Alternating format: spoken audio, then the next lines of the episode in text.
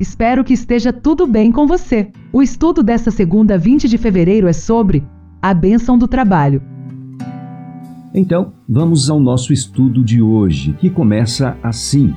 Aquele que ensinou a Adão e Eva no Éden a guardar o jardim deseja instruir as pessoas hoje. Há sabedoria para aqueles que conduz o arado e lança a semente. Deus abrirá caminhos de progresso diante dos que nele confiam e lhe obedecem. Marchem eles avante corajosamente, confiando nele quanto à satisfação de suas necessidades, segundo as riquezas de sua bondade. Aquele que alimentou a multidão com cinco pães e dois peixinhos é capaz de nos dar hoje o fruto de nossos labores. Aquele que disse aos pescadores da Galiléia: Lancem as redes de vocês para pescar. Lucas 5, verso 4 e que, ao obedecerem eles, encheu-lhes as redes até se romperem. Deseja que seu povo veja nisso uma prova do que fará por ele hoje em dia. O Deus que no deserto deu aos filhos de Israel o maná do céu vive e reina ainda. Ele guiará seu povo e lhe dará habilidade e entendimento na obra que somos chamados a realizar dará sabedoria aos que se esforçam para cumprir conscienciosa e inteligentemente o seu dever. Aquele que possui o um mundo é rico em recursos e há de abençoar todo aquele que está buscando abençoar a outros. No livro A Ciência do Bom Viver continua, páginas 117 e 118. Necessitamos olhar com fé para o alto. Não devemos ficar desanimados por causa de aparentes fracassos, nem abatidos com a tardança.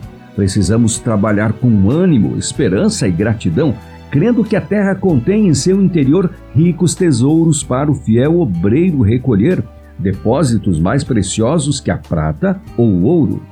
As montanhas e colinas estão mudando, a terra está ficando desgastada como uma roupa envelhecida. Isaías 51, verso 6. Mas a bênção de Deus, que estende para seu povo uma mesa no deserto, jamais cessará. No princípio, o Senhor ordenou ao homem o cultivo da terra. Esse trabalho se tornou muito mais penoso devido à transgressão da lei de Deus. Ao transgredir, o homem labutou contra seu próprio bem-estar presente e eterno. A terra ficou amaldiçoada porque, pela desobediência, o homem concedeu a Satanás a oportunidade de lançar no coração humano as sementes do mal. O solo, que a princípio só produzia o que é bom, começou a produzir o joio e seu crescimento requeria constante luta. Texto extraído da meditação Este Dia com Deus, de 1980, 4 de janeiro, página 10.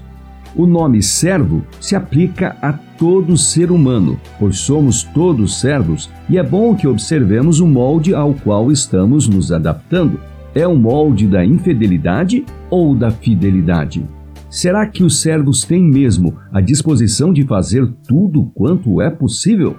Ou o que predomina é o estilo de deslizar pelo trabalho da força mais rápida e fácil e conseguir o pagamento com o menor esforço?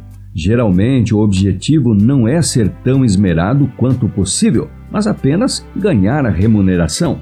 Os que professam ser servos de Cristo não devem esquecer a recomendação do apóstolo Paulo: Servos, obedeçam em tudo a seus senhores aqui na terra, não servindo apenas quando estão sendo vigiados, visando somente agradar pessoas, mas com sinceridade de coração, temendo o Senhor. Tudo o que fizerem, façam de todo o coração, como para o Senhor e não para as pessoas, sabendo que receberão do Senhor a recompensa da herança. É a Cristo o Senhor que vocês estão servindo. Colossenses 3, dos versos 22 e 24, e comentários também extraídos do livro Mensagens aos Jovens, página 173.